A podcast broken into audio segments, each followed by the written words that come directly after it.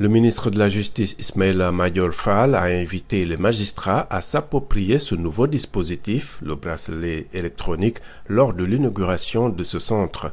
Ils ne devraient opter pour la privation de liberté que lorsqu'elle s'avère strictement nécessaire, a-t-il dit. Les personnes condamnées pour viol, pédophilie et trafic de drogue sont exclues du champ d'application.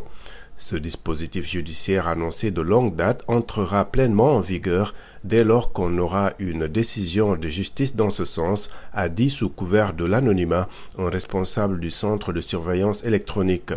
Le gouvernement présente le centre, ouvert dans le cœur de la capitale, comme le premier en Afrique de l'Ouest. Il est capable de suivre la trace d'un individu sous bracelet électronique partout dans le monde à un mètre près, dit-il. Le Sénégal évoque depuis 2018 l'introduction du bracelet électronique comme alternative à la prison et à la surpopulation carcérale. Elle a été approuvée en juillet 2020 par les députés.